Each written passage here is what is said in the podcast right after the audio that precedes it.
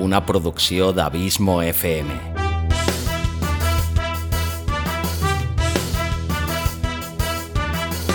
Vols gaudir del teu temps de lleure escoltant grans històries? Audiollibres i relats. Un podcast literalment literari.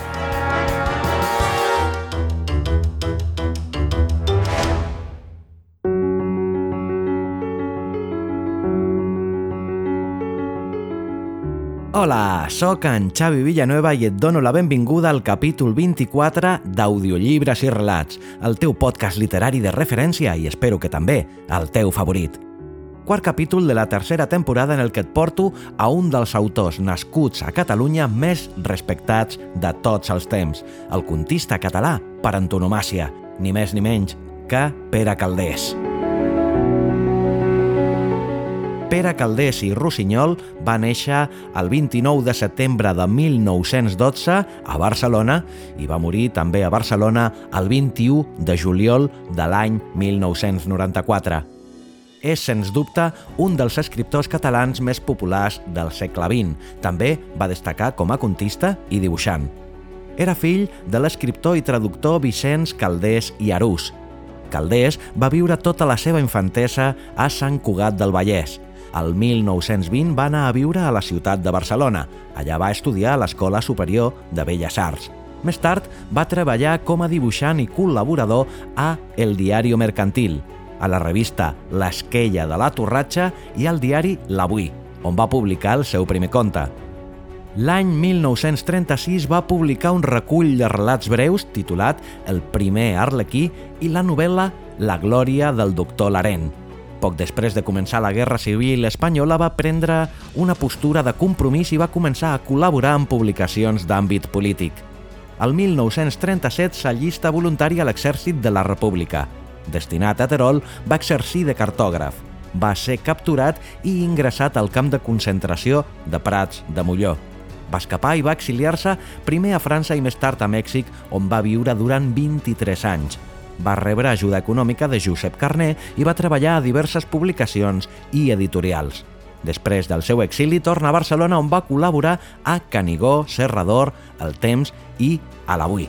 El 1984 es comencen a publicar les seves obres completes dins de la col·lecció Clàssics catalans del segle XX. A l'any 1986 va rebre el Premi d'Honor de les Lletres Catalanes de Caldés, convé destacar el seu estil literari que podríem anomenar realisme màgic, doncs a partir d'un llenguatge senzill crea situacions inversemblants. I el relat que et porto avui porta per títol Àtoms per a la pau. En ell, el senyor Codina Fortiac, amo de la fàbrica de sopes de sobre Gall i Pols, intenta convèncer a l'Enric per treballar-hi a la fàbrica, a la part de química. L'Enric rep l'encàrrec de millorar la fórmula de la sopa per fer-la més addictiva i ampliar així els guanys de l'empresa. I abans de deixar-te amb aquest fantàstic relat, dir-te com sempre que gràcies per la teva fidelitat, el teu suport constant i per fer-me sentir tan i tan feliç sabent que aquest podcast t'agrada, t'acompanya i et serveix d'entreteniment. Fins al proper programa. Llarga vida al podcasting i llarga vida a l'audioliteratura. Ara també, en català.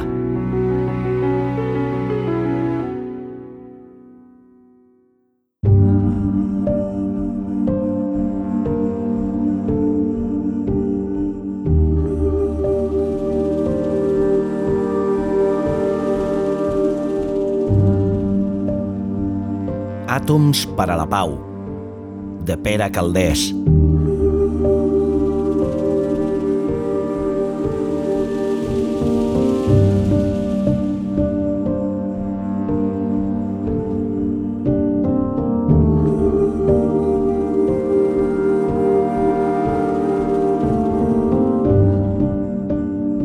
No poder fer el doctorat li vingué d'un través de dit.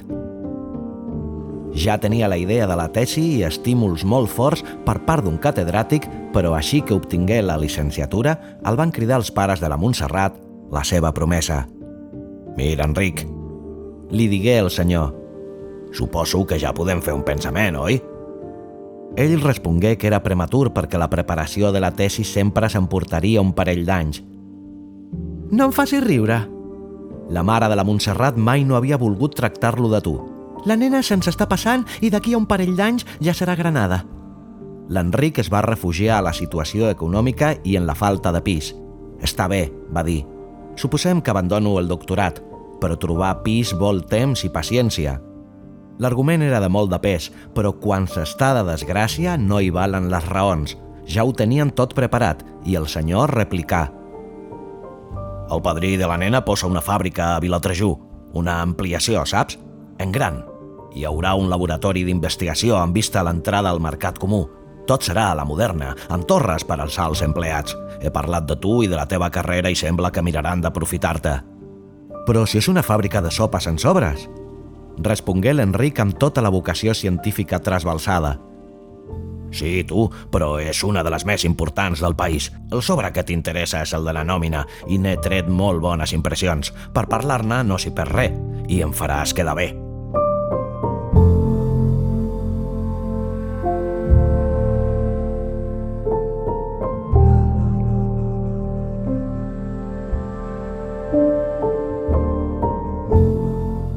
L'Enric era feble i sempre s'enganyava pensant que faria les coses amb l'ànim de no comprometre's i acabava comprometent-se. Així doncs, l'endemà mateix se'n va anar a veure el senyor Codina Fortiac, l'amo de Gallipols, una gran potència industrial.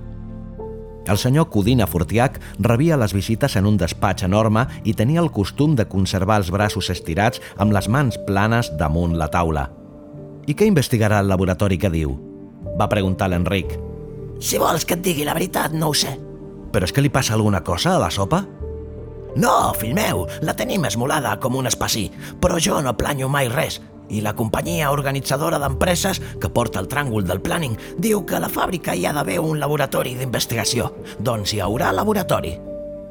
Però miri, senyor Codina Fortiac, la meva especialitat és la física. Encara que ho sigui, no és cap mal això. És més, la física em simpatitza. No sabria dir-te per què l'Enric tingué una idea desesperada. A la Montserrat no li agradarà de viure a Vilatrejú.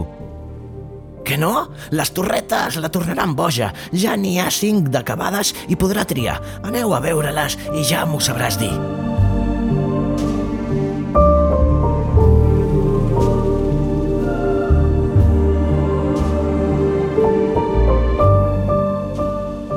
El dijous següent van anar a veure les torres i la Montserrat les va trobar moníssimes. L'Enric provà el truc de l'allunyament de Barcelona, però ja ho havien previst. El sou us permetrà de comprar-vos un cotxe. Al temps que som ja no hi ha distàncies. Digué el pare de la Montserrat. El divendres, l'Enric va tornar a veure el senyor Codina Fortiac. Però què hi hauria de fer jo al laboratori? Li preguntà. Aquesta sí que és bona, va respondre el poderós industrial sincerament estupefacte. A mi què m'expliques? No has estudiat, tu? Doncs espavila't. Després d'una pausa afegí Uh, mira, tu, uh, jo el que tinc és pressa. El laboratori ja és fet i només cal posar-hi la tramolla. He contractat un químic i un biòleg i s'ha d'omplir el local aviat perquè preparem un prospecte a tot color i el publicista ja em demana les fotografies. De manera que firmes tu o firma un fisiòleg que ja tinc vist.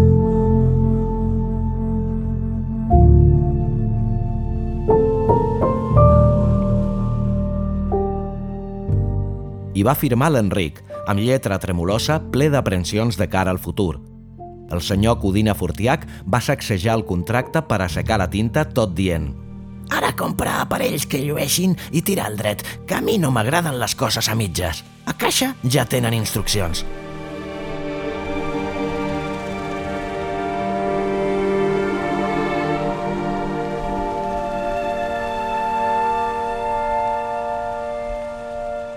A mitjan novembre, els investigadors van quedar instal·lats. Tots tres duien bata blanca amb una gallina blava brodada a la butxaqueta superior. El químic es va posar a treballar de seguida perquè ja en portava una de cap. Volia introduir clordiazepòxid a la sopa gallipols perquè l'impacte comercial seria gros. Una sopa sedant i, a més, estimuladora de l'apetit. La gent, tranquil·la, repetiria el problema era dissimular el sabor amarg de la droga i ja anunciar per endavant que això requeriria mesos i mesos. El biòleg es feia portar gallines del prat, triades, les obria i se les mirava atentament. en consumia moltes. El microscopi menja, deia. Era un xicot introvertit i circunspecte. L'Enric anava perdut. Demanà al senyor Codina Fortiac el llibre de fórmules de les sopes i el fabricant va donar-li uns cops amistosos a l'esquena. Les sopes, no me les enredeu. Això pertany a producció i tu ets d'investigació. I els cubets? Preguntà tímidament l'Enric. Van bé, van bé. Tu busca i calla, però no t'emboliquis amb coses que no entens. Total, que el sou allargava i l'Enric es va casar.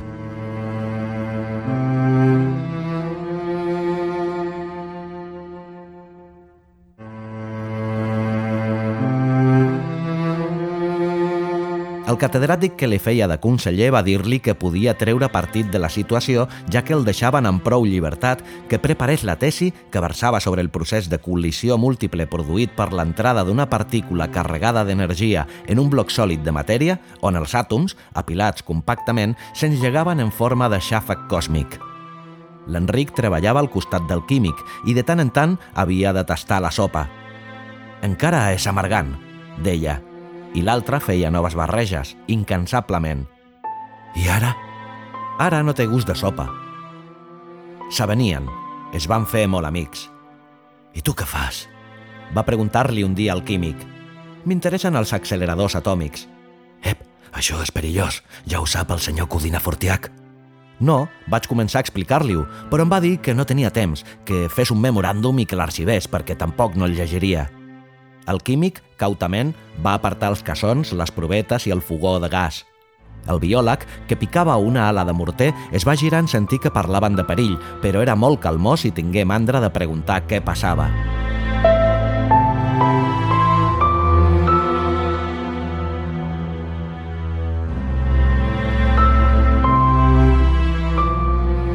Al final de desembre, l'Enric va rebre una revista americana on hi havia l'anunci d'una casa japonesa que fabricava ciclotrons portàtils experimentals per a instituts particulars i universitats. Era un prodigi científic de treball en miniatura i l'Enric s'hi va il·lusionar. Aquests japonesos són una colla de mosteles, murmulà. Obeint un impuls irresistible, va ensenyar la revista al senyor Codina Fortiac.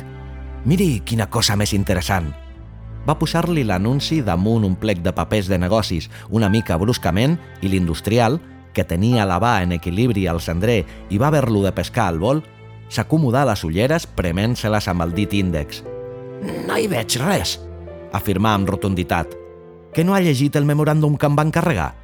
Ja et vaig dir que no me'l miraria, però tu ves fent. Això m'ajudaria molt. El senyor Codina Fortiac contemplà la fotografia. Va semblar-li una centrifugadora estranya, mirar el preu en dòlars, va fer mentalment la conversió en pessetes i digué «Compra-ho!» I quan l'Enric ja era a la porta, va tirar-li una mica d'aigua a l'alegria. No entris més sense anunciar-te. La noia que hi ha aquí fora és per això, saps? No vull que es pensi que faig diferències amb els parents.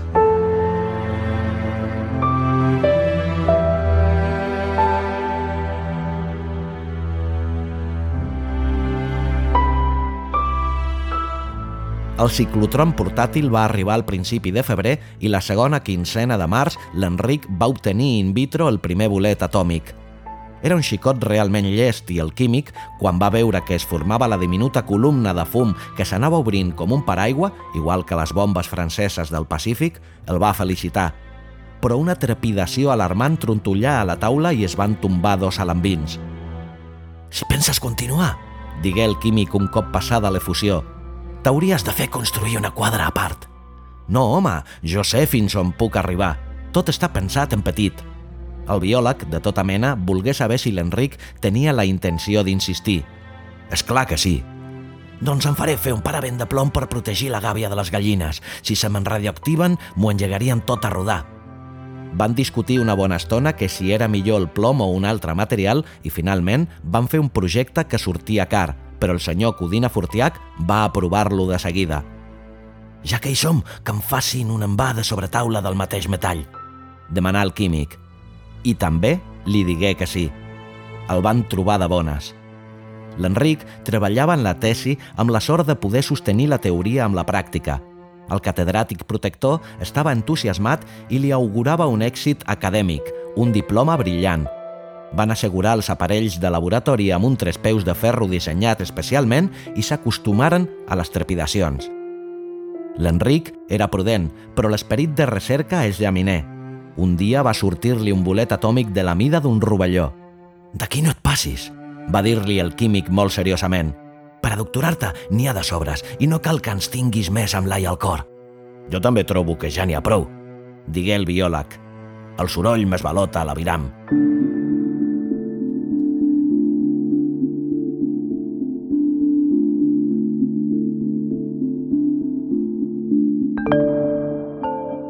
Es respectaven mútuament i es tenien afecte.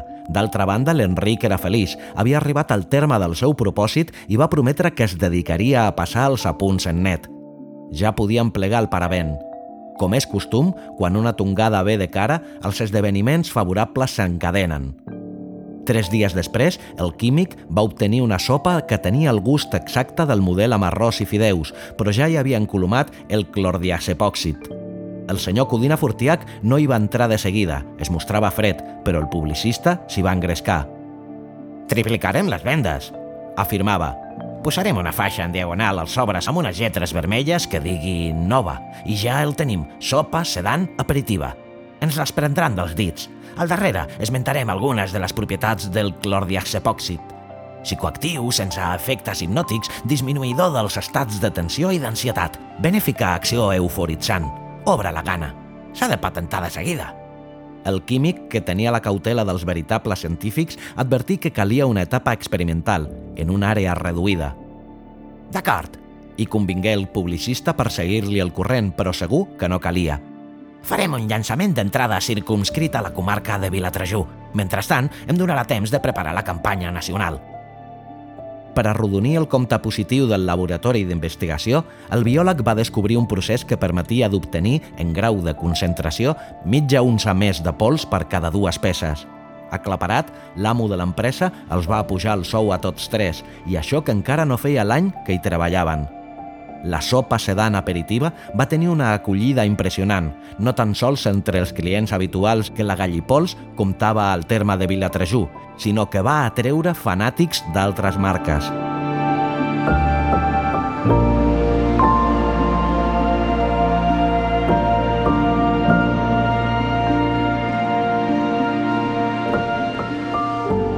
Cap de vendes estava impacient per a estendre el camp d'activitats, però el químic el frenava, degut al sec professional d'observar les reaccions sense presses. Semblava un escrúpol exagerat, ja que la gent no s'estava per proclamar les excel·lències del producte. Tanmateix, l'instint del científic devia moure's a causa de profundes motivacions interiors, perquè al cap de 3 o 4 setmanes, els clients de la Gallipols, a la zona experimental, van començar a perdre el sentit de l'orientació, com aquelles tortugues radioactivades que surten a la pel·lícula Carne Mondo. De cop i volta, alguns ciutadans es posaren a caminar a recules pel carrer o sortien de casa de cantó i feien unes estranyes passes de perfil – volien anar a l'estanc i es ficaven a la merceria, o viceversa, amb gran escàndol dels partidaris de la sopa feta a casa que havien conservat totes les facultats.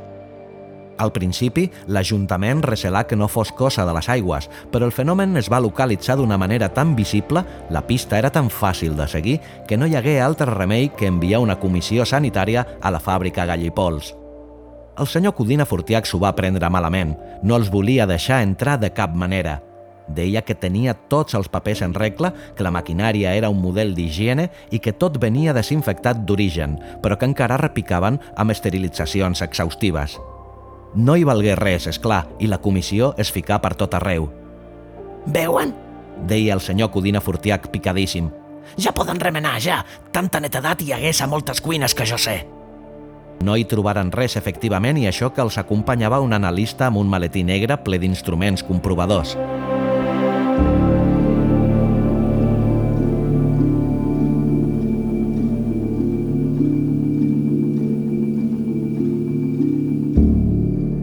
Al cap de molt de temps, la comissió es va rendir i ja es disculpava en nom de l'Ajuntament quan va presentar-se al químic, trasmudat, portant l'Enric de bracet. Tinc una sospita greu, digué, que portin un commutador Geiger i ara...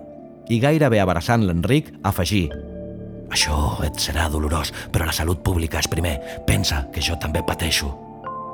El senyor Codina Fortiac no entenia res i remugava que ni mai que s'hagués embolicat amb savis.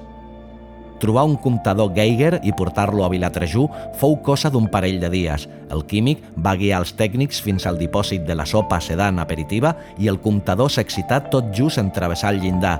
Es van quedar glaçats. Què passa ara? Va preguntar el senyor Codina Fortiac amb un filet de veu.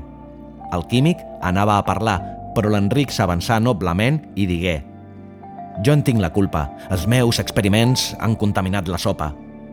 Maco, home, i tu tan tranquil. I ara què vols que fem? Que me la mengi tota jo i vaig de reversa tota la vida? L'Enric abaixà la mirada i volgué arribar al fons de l'amargor. Tot això i el que vindrà ja ho pot posar al passiu del negoci.